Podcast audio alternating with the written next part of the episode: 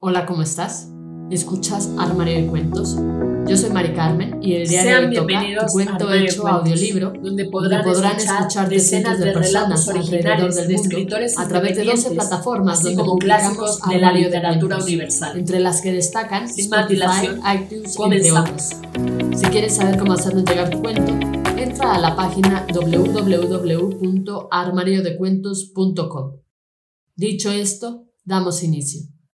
Tierra de cangrejos, de Luis José Mata. Cubagua significa lugar de cangrejos, proveniente del cuahua de los guayqueríes. El primer cabildo de Venezuela fue el de la ciudad de Nueva Cádiz, en la isla Cubagua, y se instituyó en 1527. Este fue el único en la época colonial donde los vecinos eligieron a los regidores y a los alcaldes. Hoy en día, la isla de Cubagua no está organizada por los vecinos de la comunidad, a pesar de que eso sería posible, ya que la población, increíblemente, es mucho menor. Se habla de unos 57 habitantes, de los que tenía en 1527, unos mil habitantes en ese año. Sorprende que en 1995 el príncipe de Asturias y la infanta Cristina estuvieran en Venezuela, en una especie de vacaciones.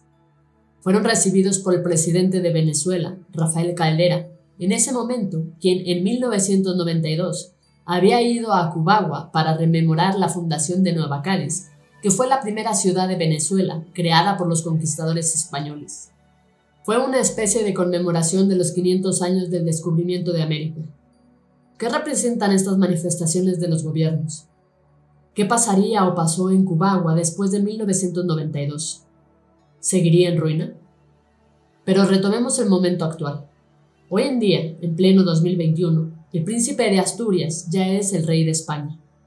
Durante la investidura del presidente de gobierno de España, hace poco la infanta Cristina no asistió a dicho acto por encontrarse estudiando en Inglaterra.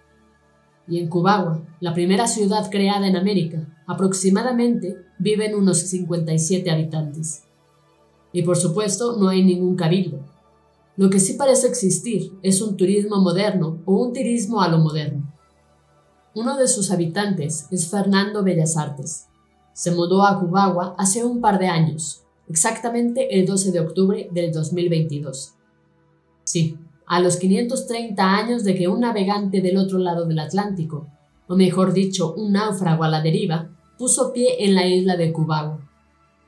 Y allí fue cuando comenzó a valer el concepto de identidad o a lo rejuvenecido el pensamiento identitario. Bellas Artes, después de muchos sobresaltos y frustraciones en su vida, le apetecía vivir alejado de un ambiente dominado por las costumbres urbanas, o por lo que él llamaba la guerra cultural o el paradigma identitario. Es guerra, porque es una guerra en contra de lo simple y primitivo, en el mejor sentido de la palabra. Acabar es quizá la palabra correcta, es decir, acabar con la cultura tradicional, es decir, la cultura liberal.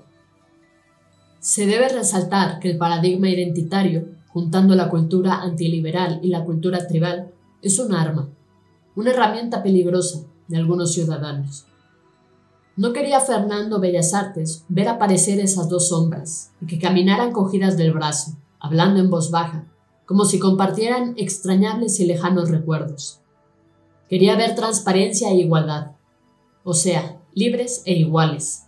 ¿Sería eso posible? Quizás sí.